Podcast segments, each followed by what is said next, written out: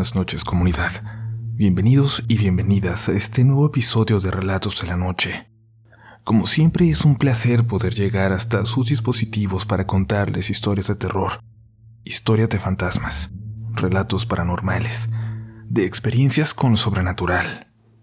Ojalá que estén de un buen humor para escuchar, y si no, no se preocupen. La intención es hacerles olvidar cualquier cosa que esté quitándoles la tranquilidad. Por los siguientes minutos su único objetivo debe ser llegar hasta el final y poner mucha atención a lo que sucede alrededor. Recuerden no ir a investigar si escuchan un ruido allá afuera, un extraño llanto que se esconde en el viento, un sonido que viene de dentro de su armario o una pequeña risa que se ahoga debajo de su cama. Ignórenlo, o serán muy probablemente los siguientes protagonistas de relatos de la noche.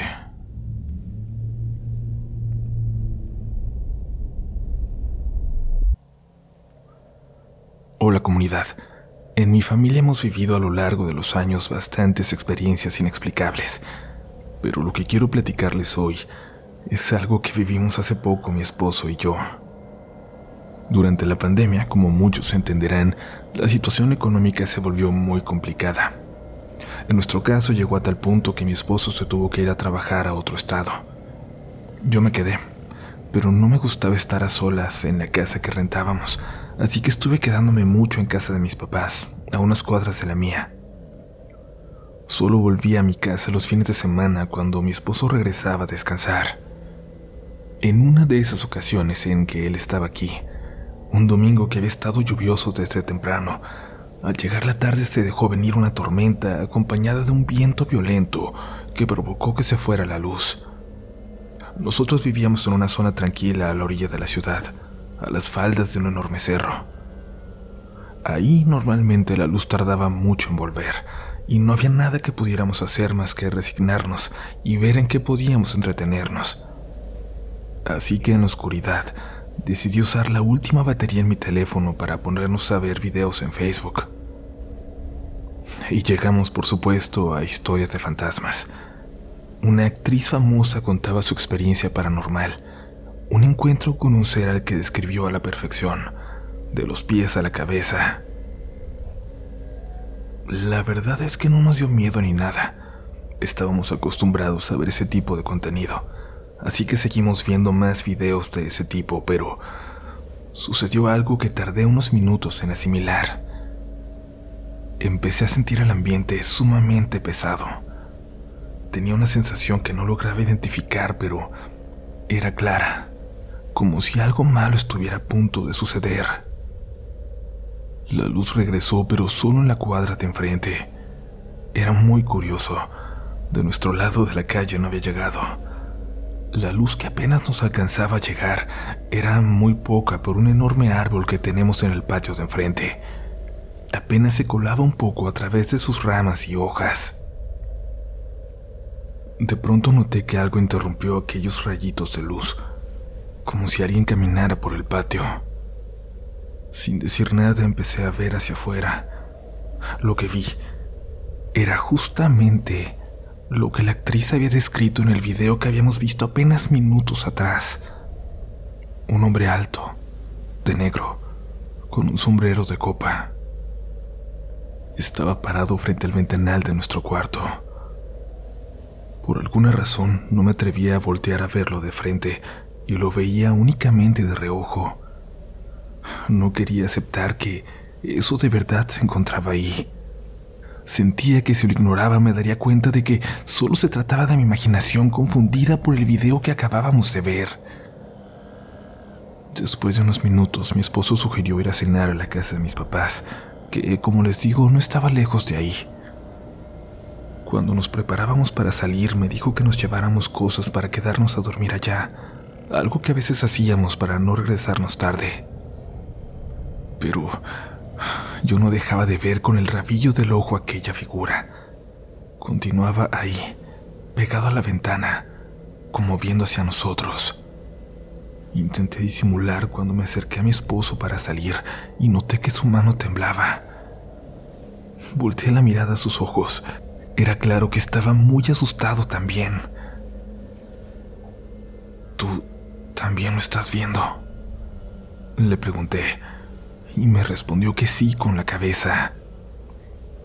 Y entonces, segura de que no era mi imaginación, miré hacia la ventana. Lo miré directamente, pero aquella figura se movió para esconderse en una fracción de segundo. Ya no había duda. No era nuestra imaginación, no eran las sombras, no era una ilusión óptica. Alguien estaba ahí. Salimos corriendo, pero empezó a llover todavía más fuerte y teníamos que pasar justo al lado de donde vimos a esa cosa por última vez. Tuvimos que quedarnos bajo nuestro portón, esperando que la lluvia mainara. Aquella sombra no volvió a aparecer. No hizo ruidos, nada. Pero el ambiente se sentía todavía más pesado que antes. En cuanto la tormenta empezó a pasar, salimos corriendo como un par de niños muertos de miedo. El terror fue tal que no volvimos a quedarnos en esa casa. Mi esposo regresó al trabajo y yo me quedé con mis padres hasta que sacamos todas nuestras cosas de ahí. Nunca supimos si fue algo que ya estaba ahí, si tuvo algo que ver con el ambiente de aquella noche de tormenta, de aquella noche sin luz, o si, de alguna manera, llegó por el video que vimos, ese que hablaba de una aparición exactamente como esa. Buenas noches comunidad.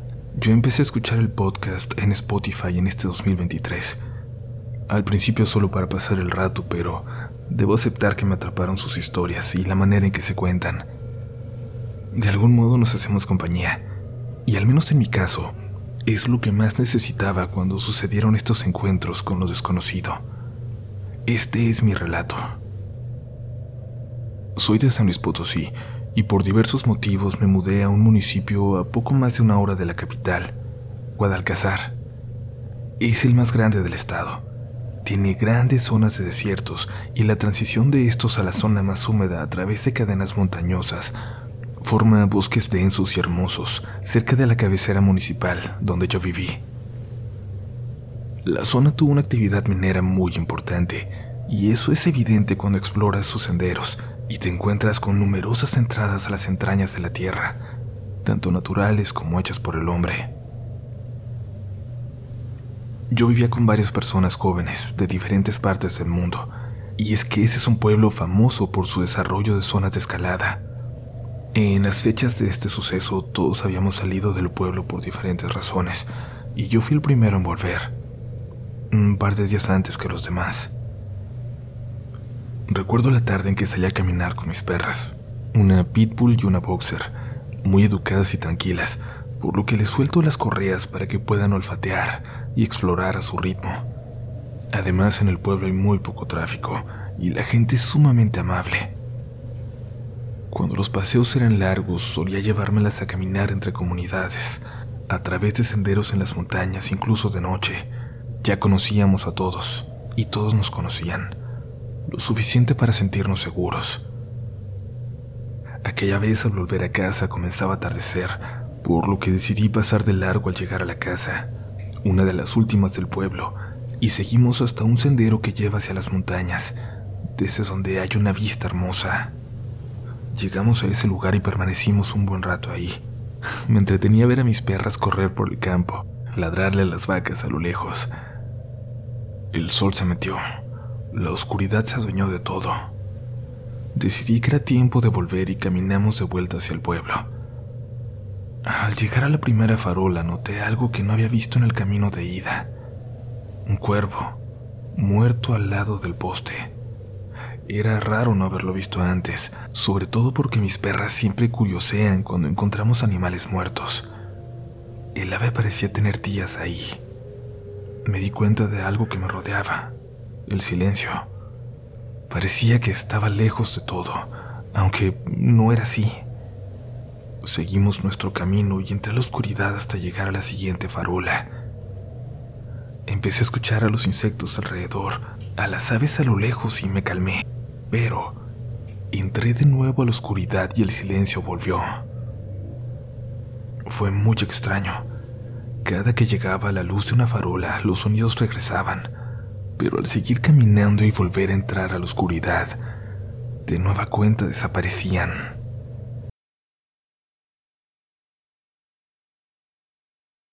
La sensación tan extraña me puso en alerta, aunque intenté no sugestionarme, no pensarlo demasiado.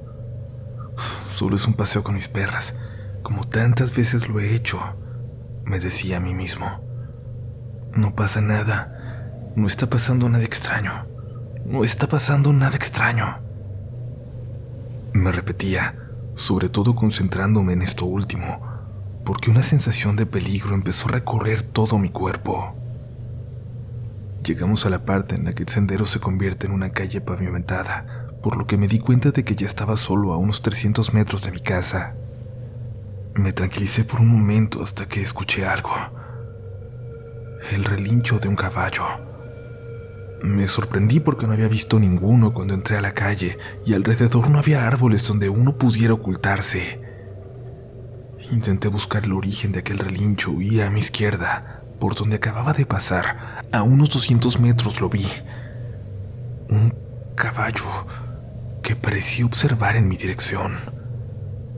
Pensé que sería de algún vecino y es que intenté ser racional, pero algo me decía que era extraño que aquel animal no estaba ahí un momento antes, cuando veníamos por ahí.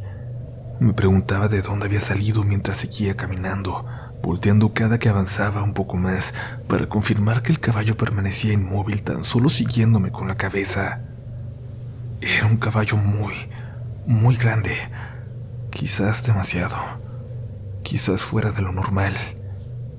Regresé la vista a mis perras para concentrarme en ellas, para continuar el camino. Pero el silencio, de nuevo aquel silencio volvió a llenarlo todo. Escuché los latidos de mi corazón, mi respiración agitada, nada más.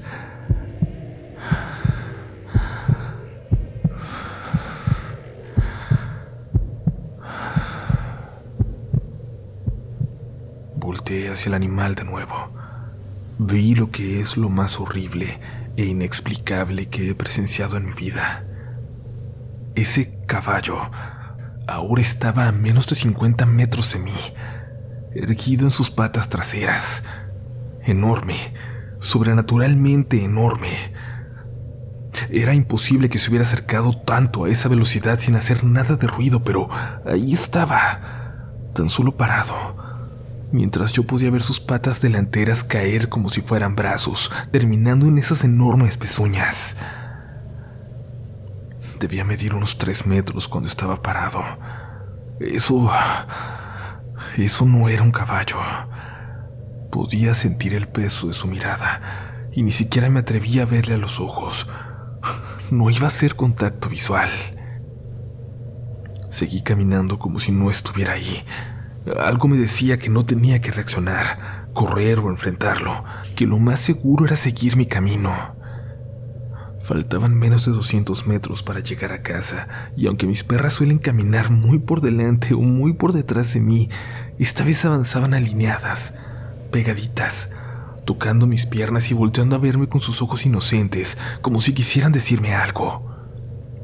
Como si su instinto les permitiera entender lo que pasaba, y me dieran la razón, y me hicieran seguir avanzando. Fueron los 200 metros más largos de mi vida mi yo racional quería negar todo, regresar, comprobar que no había nada paranormal ahí afuera, pero mis emociones más primitivas me decían que saliera corriendo, que corriera a casa. Mi instinto finalmente me dijo que que simplemente no me detuviera, que solo siguiera caminando.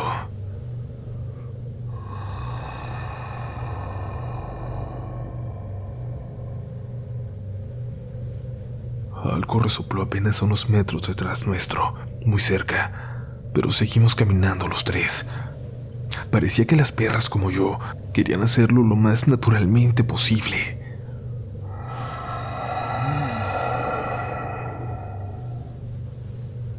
Escuché y sentí una respiración en la nuca. Sentí el calor de esa respiración chocando en mi piel. Empecé a buscar mis llaves en la bolsa de mi chamarra. Me concentré con todas mis fuerzas para no mirar atrás, para seguir caminando. llegar y tomar la chapa y en solo un movimiento introducir la llave, abrir, cerrar detrás de mí. No voltear para ver lo que me seguía, para ver a qué distancia estaba. Llegamos a casa, al jardín. El portón por donde entramos no es muy alto. Esa cosa podía mirarnos si se acercaba a la barda, y lo que menos quería era cruzar la mirada con él. Algo me decía que era lo peor que podría pasar. Entramos por fin a la casa y pensé en refugiarme en mi cuarto, pero este, a pesar de estar en un segundo nivel, tiene un balcón hacia la calle. Tenía mucho miedo de que pudiera verlo por ahí, incluso de que subiera por el balcón. Si esa cosa quisiera, podría hacerlo. Carajo, si esa cosa hubiera querido, habría podido derribar las puertas. Yo no sabía qué hacer. Estaba en casa, pero no me sentía seguro. Me senté en la sala y mis perras se pusieron sobre mis piernas. Sabían que algo no estaba bien. Yo solo podía pensar en que llegara alguien más a la casa, quien fuera, pero simplemente no quería estar solo. Tomé mi celular para llamar a una de mis compañeras, pero apenas podía sostenerlo. Estaba temblando. Me recuerdo en aquel momento y todo parece un sueño. Un terrible sueño. Irreal. Jamás había sentido tanto, tanto miedo como aquella noche. Traté de controlarme, de respirar. Un par de lágrimas salieron y por fin empecé a calmarme.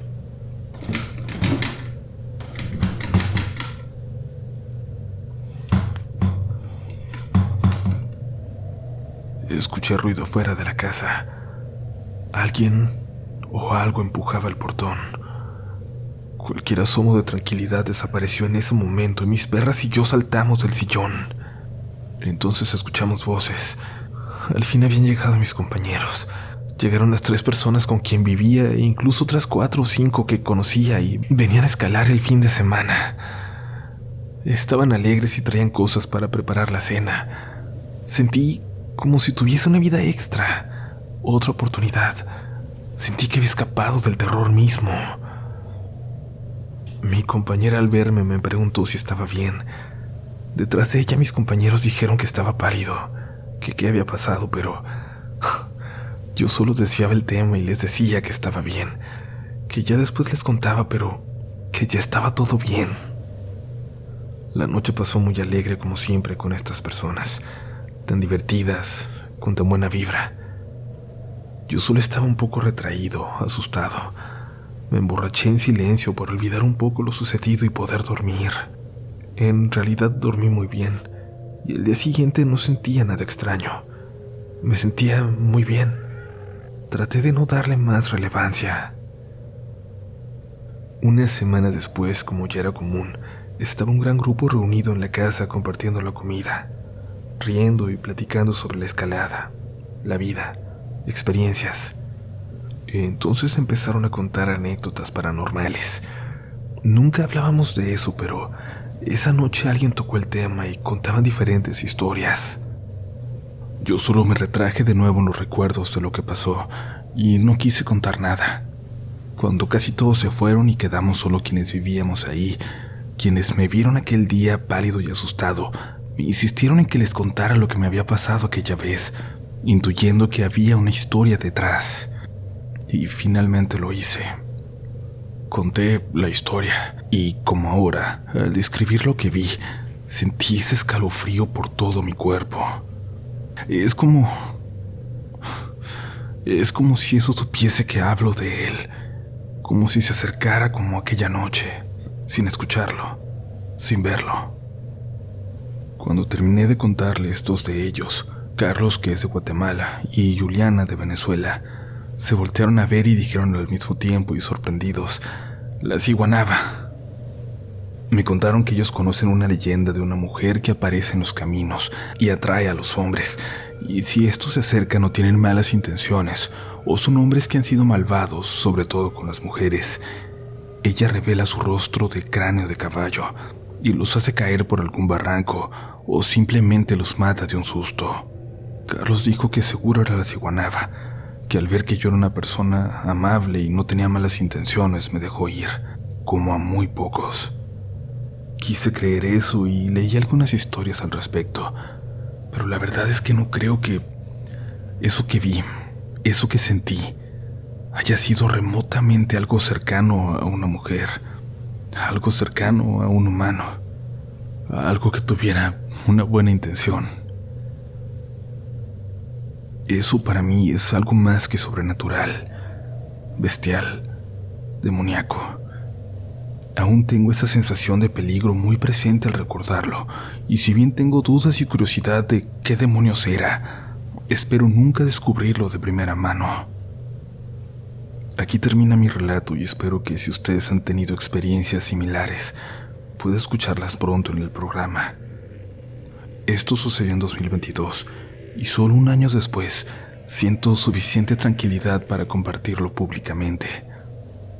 Solo me queda dar esa recomendación ante los casos que sean desconocidos para nosotros. Silencien la mente, las emociones, y siempre sigan su instinto. Al menos a mí, me dio una vida extra.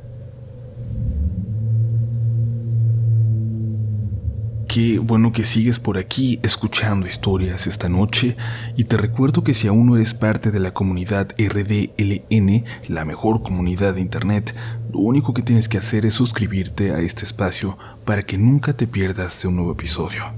Nos ayudas mucho a continuar con este proyecto.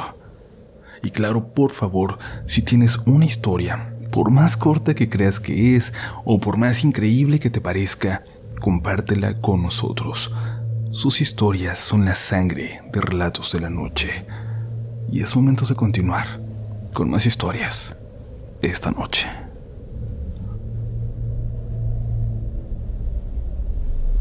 Buenas noches comunidad. Me llamo Valdemar y soy fan del canal desde hace dos años.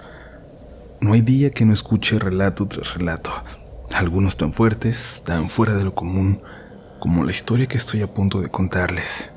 Hace dos años, cuando yo tenía 20, me encontraba de vacaciones en el nuevo rancho de mi abuelo, en Cagua, un pueblito de Yucatán, un estado en el sureste de México, en la península. Recuerdo un día en el rancho que estaba un poco nublado. Eran fechas de frío. Fechas como esta, cuando hay bajas temperaturas casi en todo el país. Mi abuelo tenía en el rancho una pequeña casita donde guardaba las herramientas, alimento e insumos para el ganado y donde casi todo el tiempo está un trabajador que le ayuda a manejar el rancho. También aquí se le conoce como vaquero. Recuerdo ese día porque fue una celebración de fiesta en el pueblo, en conmemoración a un santo patronal, al que año con año se venera. Y como había fiesta, mi abuelo tenía varios encargos de animales para los banquetes. Estuvimos desde las seis de la mañana trabajando junto al vaquero. Éramos tres y trabajamos como burros ese día. Avanzada la noche seguía haciendo bastante frío. Los árboles y los arbustos se mecían con el viento, el mismo que hacía que las ventanas rechinaran como en película de terror. Cuando empezó a caer cierta neblina, se completó ese escenario. Llegadas las 7 de la noche, el vaquero finalizó su jornada y se retiró, no sin antes decirnos que tuviéramos cuidado de ese frío. No sin antes decirnos que nos cuidáramos de ese frío que ya nos fuéramos a disfrutar de las fiestas del pueblo. Quedamos entonces mi abuelo y yo, y yo ya me sentía bastante cansado. Las más de 10 horas de trabajo me empezaron a pesar en el cuerpo y se me cerraban los ojos. A mi abuelo, acostumbrado al trabajo duro, parecía que no le pesaban los años, el cansancio y menos el frío que estaba haciendo. Ya pasadas de las 7, mi abuelo por fin decidió parar. Habíamos adelantado más de lo que debíamos, así que podíamos dejarlo para la mañana siguiente, un poco más tarde de lo habitual. Antes de irme me pidió que le diera una última vuelta a los animales para revisar que tuvieran comida. Esa era de mis actividades favoritas, así que sin dudarlo tomé semillas, hierba y el heno para darles de la bodega que teníamos para dirigirme hacia los animales.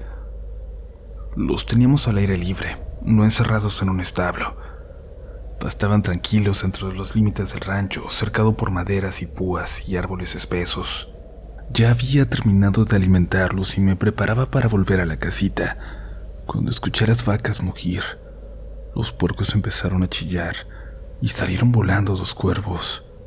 Me pareció muy raro por la hora. No solían estar alborotados los animales en ese tiempo, y me imaginé que algún coyote o un perro andaría cerca, inquietándolos. Regresé para espantarlo cuando sentí el viento en la cara, esta vez todavía más frío que antes, más frío de lo que no recuerdo haberlo sentido nunca. Cuando me acerqué al corral, casi por inercia, volteé un árbol muy grande, el más viejo de todos ahí.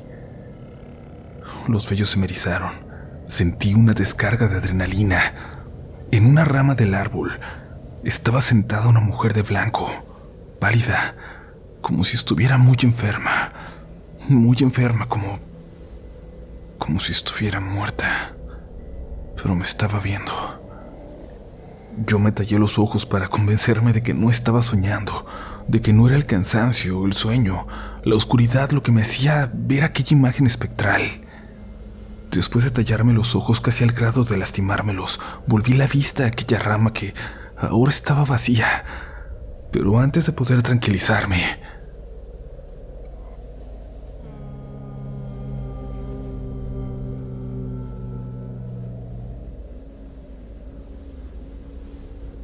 Se escuchó de detrás de aquel cerco de árboles un grito desgarrador que me confirmaba que nada de aquello era mi imaginación. Lo peor es que lo espantoso de aquel grito coincidía de alguna forma con la visión en el árbol. Corrí dejando todo tirado para llegar con mi abuelo que ya me esperaba en su casa, para decirle lo que acababa de ver rondando a los animales. Para mi sorpresa, en lugar de llamarme loco, mi abuelo me dijo que no era mi imaginación que él también la había visto, aunque muy rara vez se acercaba al rancho, que no sabía qué buscaba, pero que cada vez que llegaba alguien nuevo a trabajar ahí, ella hacía actos de presencia. De hecho, el vaquero con el que estuvimos trabajando todo el día ya la había visto, y fue de esos pocos que no renunciaron al hacerlo. Pero esa era la razón por la que siempre se iba antes de las ocho. A mí me costaba creer todo eso. Me considero más escéptico que otra cosa, pero eso que vi, eso que escuché, era más real de lo que me hubiera gustado pensar. Tocaron a la puerta. Yo no quería abrirla ni de broma. No sabía si era esa mujer que estaba afuera y que... que ahora buscaba entrar. Tranquilo, hijo. Tranquilo, me dijo mi abuelo. Todo esto hizo también cuando yo llegué a este rancho. También asustaba hacia los trabajadores. A veces siento que es un alma en pena que quiere que salgamos de aquí, de su propiedad. La verdad, cuando compré el rancho no pregunté por qué casi se regalaba, pero qué razón iba a tener yo para cuestionar al dueño. Pero siento que ya sé por qué. A mí no me importaban mucho las palabras de mi abuelo para calmarme. Lo único que quería era salir de ahí, estar en mi casa. Pensaba en salir corriendo y no regresar al rancho nunca más. Mi abuelo tomó un machete y me lo ofreció. Sal, abre la puerta. Verás que no hay nadie, que lo único que quiere hacer es asustarte para que te vayas y no vuelvas. No le dejes ver que te da miedo. No tienen idea de cómo me temblaba la mano al tomar el machete, al acercarme a la puerta y abrirla muy lentamente. Pero no había nadie. Te lo dije, no eres el primero ni el último al que va a querer correr de aquí del susto, me dijo mi abuelo. La gente por aquí a la que se lo he contado me dice que es un alma en pena, o hasta un agual, que anda por aquí convertida en animal para vigilarme que se deja ver para quererme asustar, que puede ser la mismísima Extabay. Pero sabes, lo más raro es que solo se puede ver en ese árbol, aunque se escuche en otras partes. A lo mejor ahí pasó sus últimos momentos, ¿verdad? Pero no sabemos ni quién es, ni qué quiere. Me dijo. Me fui al pueblo, a diez minutos de ahí por un camino de terracería muy oscuro pero por suerte ya no pasó nada durante el camino. En el pueblo todo estuvo normal, y claro que el día siguiente yo ya no quería regresar al rancho, menos estar ahí cuando cayera la noche. Al final tuve que hacerme de valor y por allá me encontré al vaquero, a quien le pregunté por su experiencia con aquel espectro. Él me dijo que se acostumbró a verla de vez en cuando, pero lo único que hacía era tratar de ignorarla. Sin embargo, sabía que no lo lograría después de las ocho, cuando más agresiva se sentía aquella presencia. Seguí yendo por varios días al rancho y ya no volví a mostrar alguna acción. Parecía que se había ido hasta mi último día cuando de nuevo fui a darles de comer a los animales, machete en mano, y escuché gritos de desesperación que provenían de entre los árboles. Como el vaquero, como mi abuelo. Intenté ignorarlo y seguir mis tareas, pero algo me tocó el hombro. Algo susurró en mi oído. Ni siquiera volteé. Lo único que recuerdo es estar corriendo hacia la casita del abuelo, de nuevo, muerto del susto. Esa fue la última vez que fui a visitar a mi abuelo, aunque me muero por volver a saludarlo. Lo extraño mucho. Quiero visitarlo aunque eso implique acercarme de nuevo a esa mujer que anda rondando el rancho.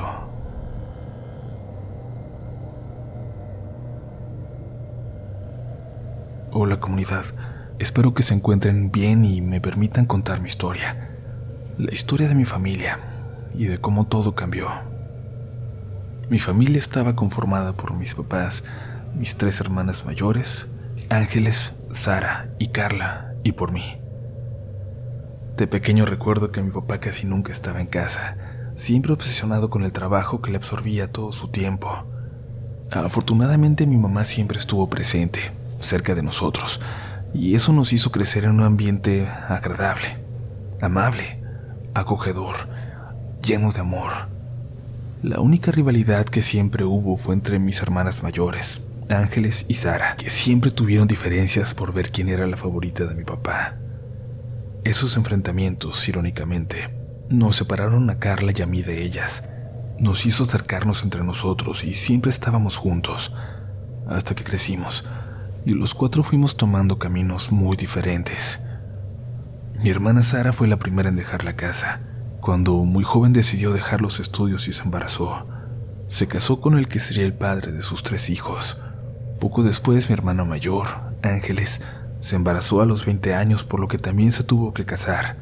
Y así de pronto quedábamos en la casa solo Carla y yo, de 15 y 13 años en aquel entonces, y aunque suene mal, esos fueron los años más tranquilos para nosotros, más felices. Mis hermanas ya casadas tuvieron tres hijos cada una, para cuando Carla y yo llegamos al último semestre de la preparatoria. Carla se salió de la escuela por un tiempo y decidió regresar hasta que yo estaba a punto de terminar, para ir conmigo.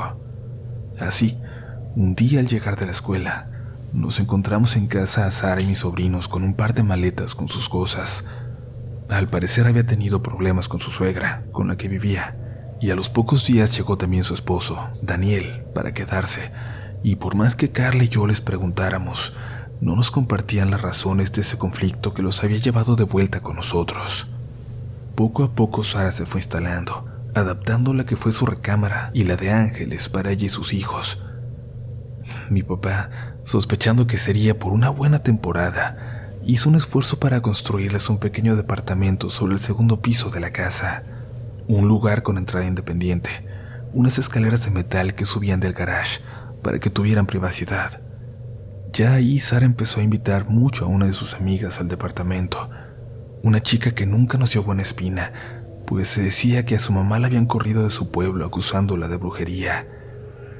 Yo no sé qué tanto era cierto, ni qué se traía ella con mi hermana, pero en una ocasión en que nos fuimos unos días de vacaciones y Sara se quedó al cuidado de toda la casa, encontramos rastros y un círculo de velas en el jardín. No quisimos preguntarle, no quisimos imaginar nada, pero sabíamos que algo extraño había pasado. Sara empezó a actuar muy raro, se volvió antisocial y retraída. Salía nada más para llevar a mis sobrinos al kinder y a la primaria. Casi no la veíamos, aunque sabíamos que cuando estábamos fuera todo el día, ella se quedaba con mi mamá para no sentirse sola. Lo peor comenzó en la fiesta que organizó por el cumpleaños de su hijo mayor, una reunión solo para la familia, a la que acudió mi hermana Ángeles con sus hijos. Como siempre, como cuando eran pequeñas, Ángeles y Sara terminaron en una discusión que llevó a los gritos. La mala relación que tenían no había quedado atrás. Lo más intenso fue cuando Ángeles le reclamó a Sara por andar haciendo brujería.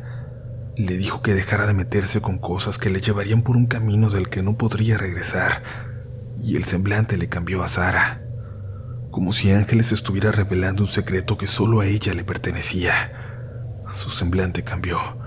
La cara se le puso roja y con un odio que era notorio en su mirada, le dijo que se lo iba a pagar que le iba a dar donde más le dolía. Mis papás se llevaron a Ángeles y a sus pobres niños de ahí. Se los llevaron a su casa y regresaron callados, ausentes. La noche fue muy incómoda. La tensión se seguía sintiendo en el ambiente y a mí me daba mucho miedo recordar la mirada de mi hermana, la mirada de odio en Sara que nunca antes la había visto. Con los días nos fuimos olvidando de la pelea Queríamos dejarlo atrás hasta una noche en que escuchamos mucho movimiento en el departamento de Sara. Parecía estar caminando de un lado a otro y hablando fuerte, aunque no alcanzábamos a escuchar qué decía. Parecía... parecía que estaba rezando. Los pasos eran tan fuertes, tan violentos, que mi mamá subió para ver si todo estaba bien. Regresó unos minutos después, con un semblante de susto, de asombro de incredulidad. Nos dijo que mi hermana le estaba rezando a a una figura del tamaño de una persona que tenía ahí arriba. A todos nos dio mucho miedo. No tocábamos el tema pues nos aterraba la idea de que mi hermana, a quien amábamos profundamente, estuviera rezándole algo así, pidiéndole por quién sabe qué cosas. La casa se fue volviendo fría. Se sentía triste. Sara se escuchaba rezar igual todas las noches. Lo único bueno en esos días fue cuando... cuando Carla, mi hermana más cercana, me dijo que estaba embarazada. Todos nos pusimos muy contentos. Mis papás no cabían de felicidad por recibir un nuevo nieto. Un día después de la noticia, Sara bajó. Nos dijo que ya sabía que Carla estaba esperando, pero que se cuidara, que le daría muchos problemas. Eso de nuevo nos dio mucho miedo. Nos dejó con una sensación de intranquilidad, de que no estábamos seguros. Carla me pidió que me quedara con ella esa noche hasta que se quedara dormida. Apenas estaban preparando el departamento a donde se iría con su pareja, así que habíamos decidido que aprovecharíamos nuestros últimos días para convivir como siempre habíamos hecho, como hermanos. Me puse a ver televisión hasta que ella se quedó dormida, pero me quedé dormido yo también. Recuerdo muy claramente lo que empecé a sentir mientras dormía. Algo tan claro que sabía que no era parte de un simple sueño. Unas manos me recorrieron la espalda, se colocaron en mi cuello. Yo no me podía mover. Una voz me dijo que mi hermana no iba a despertar y yo intentaba moverme para poder quitarme esas manos frías de mi cuerpo. No podía. Por más que intentaba, no podía. La puerta del cuarto se abrió de repente y nos despertó. Me sacó del trance. Sin embargo, no era para tranquilizarme. Era mi mamá, muy asustada, diciéndonos que Sara estaba fuera de la casa, en la entrada, rezando. Convencimos a mi mamá de que la llevara a su departamento. El miedo que ya le teníamos era inmenso. Algo nos decía que que lo peor estaba por venir. Los días pasaron y en la casa empezamos a sentir cosas extrañas. Pasaban cosas que no podíamos explicar. Mi papá, por ejemplo, nos decía que no podía dormir porque cada que lo intentaba veía a mi abuela, que en paz descanse, a su madre que le decía que estaba en peligro, y mi mamá, la que más se resistía a creer, cambió de parecer cuando mi sobrino, el hijo más pequeño de Sara, le contó que su mamá les ponía a rezar a... con ella. La que tuvo la fortuna de irse fue Carla, y eso estaba bien. Así, embarazada, mi hermana me parecía muy frágil. Al menos ella podía alejarse de lo que sea que estuviera pasando en nuestra casa. Pero la tranquilidad se interrumpió una noche cuando recibimos su llamada. Una noche en que nos dijo que Sara estaba en su puerta, rezando allá. Mi papá y yo fuimos lo más rápido que pudimos, pero cuando llegamos Sara ya no estaba. Intentamos calmar a Carla para que pudiera quedarse más tranquila, y cuando volvimos a casa mi mamá nos dijo que Sara había llegado riéndose, completamente fuera de sí, como una desquiciada. Lo peor fue que se hizo costumbre, que Carla tuvo que aprender a ignorar a Sara, las noches que se acercaba a su puerta a rezar quién sabe qué cosa. Todo se calmó cuando por fin nació el bebé y lo primero que hizo mi hermanita fue ir a bautizarlo. Hasta ese momento Sara dejó de ir. Mi papá se cansó de la situación, de vivir con miedo, y le pidió a Sara y a su esposo que por favor buscaran otro lugar para vivir. Pero Sara no lo tomó de la mejor manera. Se burló de mi papá y le dijo que se irían cuando ella lo decidiera.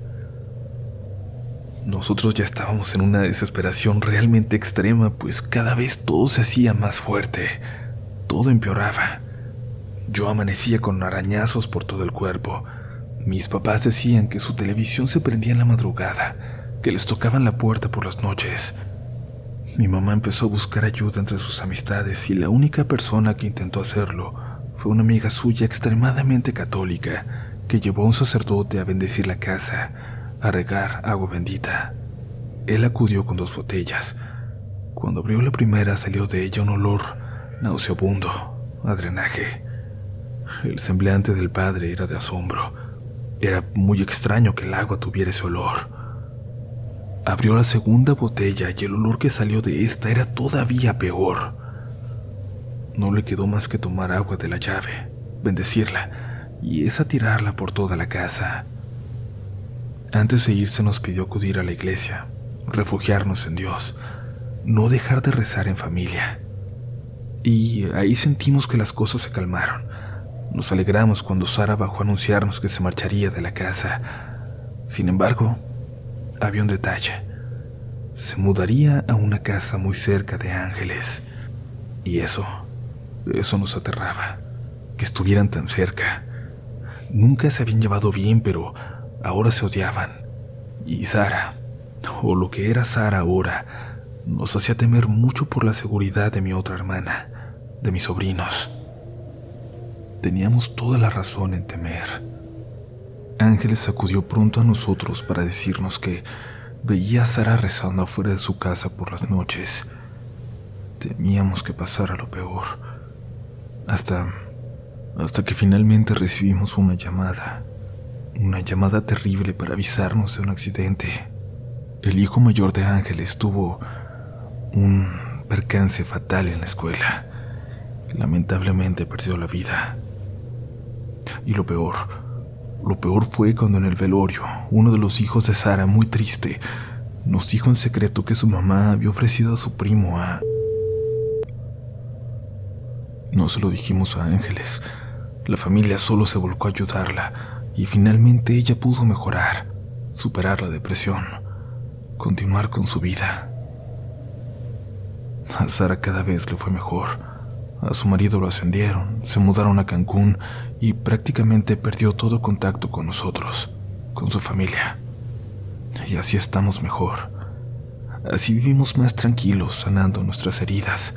El miedo a Sara se fue diluyendo en recuerdos, a siete años de distancia pero queda siempre ese temor a que Sara vuelva, a que se acerque de nuevo a la familia. Espero en Dios, por el bien de todos, que no sea así.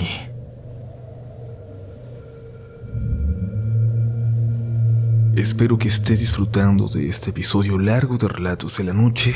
La intención es que cada vez haya más de esa duración, así que compártelo si eres de los que prefieren los episodios largos. Si lo disfrutas, ayúdanos de esa forma, haznoslo saber haciéndolo de los más compartidos. Síguenos en Instagram como RDLN Oficial y compártenos cómo estás escuchando estos relatos de la noche.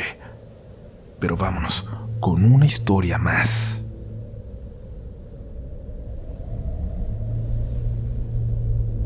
Hola, la historia que te cuento no es mía, por lo cual te pido que no menciones mi nombre. Quiero que se mantenga de forma anónima. es un suceso que le ocurrió a mi padre. Él trabajó por muchos años como policía estatal y seguido nos cuenta vivencias que tuvo mientras estuvo en esa corporación. Entre todas esas historias, la que más me ha causado intriga es la siguiente. Él se encontraba en una guardia a pie de carretera con su compañero en la patrulla. Nos cuenta que fue por estas fechas y que extrañamente esa noche sentían demasiado sueño, un cansancio que no era usual. Con su compañero decidieron turnarse para descansar, pero no pudieron evitar quedarse profundamente dormidos los dos. Ambos sabían que eso no debía suceder, pero sentían un cansancio inexplicable. En aquel entonces no había mucho transporte como ahora, incluso las calles se veían muy oscuras porque no había alumbrado. Cuenta que la noche se sentía demasiado fría, con una vibra pesada. A pesar de eso, llegó una señora a preguntarles a qué hora pasaba el camión, que era el transporte que en aquel entonces más se utilizaba por ahí. Pero ellos se encontraban tan vencidos por ese sueño que no tomaron en cuenta la hora que era o por qué una señora estaría en la oscuridad y a esas horas de la madrugada esperando transporte. Recuerda que su compañero le respondió a la señora que aún faltaba mucho para que pasara el primer camión de la jornada. Ella preguntó si podía esperarlo en la parte de atrás de la patrulla, a lo que le respondieron que sí. Escucharon cómo la señora subió y se acomodó en la parte de atrás, pero ellos seguían extrañamente vencidos por el sueño. Pasaron las horas cuando mi papá escuchó que pasó el camión y que la señora se bajó y les agradeció por permitirle estar ahí. Al poco tiempo escucharon gritos y fue entonces cuando despertaron por completo y se incorporaron exaltados. Una persona se había acercado a pedir ayuda, pues metros adelante, el camión que recién había pasado acababa de atropellar a una persona, alguien que había quedado sin vida en medio de la carretera. Ellos se dirigieron ahí rápidamente para encontrarse con el cuerpo de aquella persona, que dice mi papá, quisiera borrar de su memoria. Cuenta que fue una muerte horrible. Era un señor. Procedieron a seguir el camión, pero ya no pudieron darle alcance. Alertaron por radio para que estuvieran pendientes de las señas que les habían dado de ese transporte, y sin embargo ninguno de sus compañeros pudo localizarlo. Regresaron al lugar del accidente, se acercaron para apoyar a los paramédicos que ya estaban ahí con el cuerpo y recordaron entonces a la señora que se había subido a su unidad. Ambos sintieron un escalofrío indescriptible, pues ninguno de los dos pudo ver el rostro de aquella mujer ni alguna seña particular. Recordaban su cara borrosa y haber sentido su presencia, escuchar su voz, una voz delicada, tranquila y su silueta. Una silueta extremadamente delgada. Entonces el compañero de mi papá dijo algo. Fue la muerte. Estuvo esperando que pasara el camión. Dice que sintió un frío que lo invadió y un miedo terrible, pues todo lo que sucedió aquella noche fue totalmente inexplicable. Al final, ambos llegaron a esa conclusión e incluso cuando lo platicaron con sus demás compañeros, los demás les comentaron experiencias similares. La muerte se presenta de diferentes maneras mientras ellos cumplen con su labor. Actualmente mi papá ya no labora como policía. Decidió retirarse debido a las situaciones que enfrentan día con día y la presión que conlleva su deber, y ahora se dedica al campo donde puede estar tranquilo. Aunque esa y varias experiencias más lo marcaron tanto que todos los días hace un esfuerzo por olvidarlas.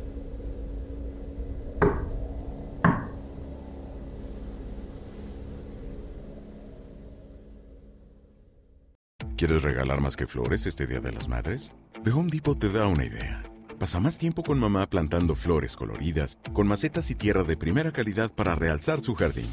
Así sentirá que es su día todos los días. Llévate tierra para macetas Bigoro por solo $8.97 y crece plantas fuertes y saludables dentro y fuera de casa. Recoge en tienda y sigue cultivando más momentos con mamá en The Home Depot. Haces más, logras más. Más detalles en homedepot.com diagonal delivery.